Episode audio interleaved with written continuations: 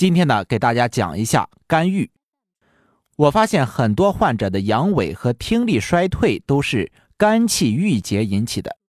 这里我结合以往的病例，给大家详细的讲一下。人们可能对于这样的说法不陌生：“百病生于气，肝为百病之源，气是杀人贼”等。这里说的气，实际上指的就是生气。那么生气为什么对人的身体有如此大的影响呢？原来人体内的气本来运转的好好的，人一生气，肝就会罢工，肝一罢工，肝气就会横在那里不运动，从而造成郁积。我们知道肝气在人体原运动的左侧，它负责上升。现在肝气不上升了，它郁滞在了那里。中医称这种情况为肝郁，又叫肝气不舒。也有人会问了。那么，为什么人一生气，肝就会罢工呢？肝有什么特点呢？肝在中医里面被称之为将军之官。将军是个什么样子的呢？将军的性格刚直不阿，直来直去，脾气暴躁，容易冲动。大家只要想一想猛张飞，就明白肝的秉性了。所以，中医关于肝还有一种说法，叫做肝为刚脏。刚脏的特点就是急躁急烈。动不动就要闹出一点动静来。大家读《三国演义》的时候，总会看到一些这样的情况：一遇到不公平的事，别人还没说话，张飞便开始大喊大叫起来。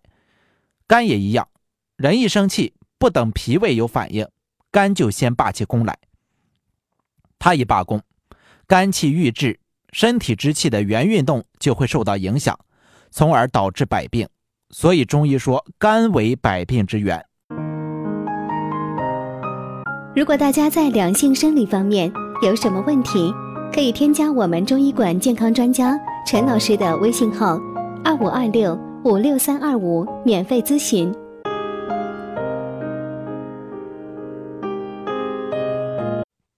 现在白领当中肝气郁结的人多到什么程度呢？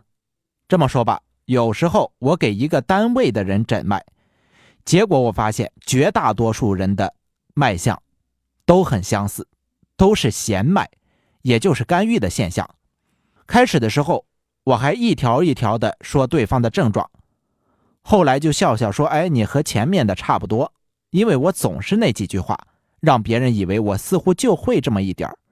那怎么每个人都是同样的呢？有一天啊，我去开会，有位领导给我介绍了一位患者，是位女士。她说最近非常难受，总想吐。我诊了脉，问他你头晕吧？回答是的。我再问你心烦吧？回答是。我又问头痛吧？回答是。我再问胃口不好吧？回答是。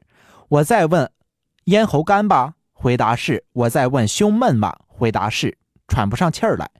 我说了七八个症状，他只有一个口苦没有。他很诧异，他说怎么单凭一个诊脉就能够说的这么准确呢？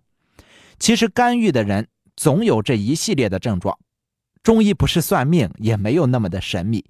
如果我判断患者是肝郁的话，就会用这些症候来对照，通常八九不离十。大家明白了这些道理之后，也可以自己对照一下。有一位患者是电视台的编导，他当时的症状是呕吐、头晕、听力下降。呕吐到什么程度呢？在地铁里，他会突然喷射着呕吐。然后头晕的无以复加。我去看他的时候，他说：“我给你表演一下。”于是把头一晃，当场就晃晕在了沙发上。那他为什么找我给他看病呢？原因是他害怕，还有穿刺。他曾经去过西医的医院，花过很多钱检查，做了什么很多的头部 CT 之类的，最后也没有确诊。医生说要穿刺，吓得他连忙跑回了家。医生还告诫他说：“三个月之后，如果听力还继续下降，就要开颅。”那我判断他的问题呢是肝郁造成的。就问他患病之前生过气吗？他回忆了一下，说发病前曾与下属生过气。于是呢，我就给他开了疏肝理气的小柴胡汤，稍微加了几味药。因为他的眼睛红，我又加了前阵的龙骨和牡蛎。吃了几副药后。他的那些症状就消失了。西医医院听说他的情况之后，怎么也不相信，说三个月之后再查，如果听力下降，就要开颅。三个月之后，我遇到了这个编导，问他的听力如何，他说一切正常了，也不需要开颅了。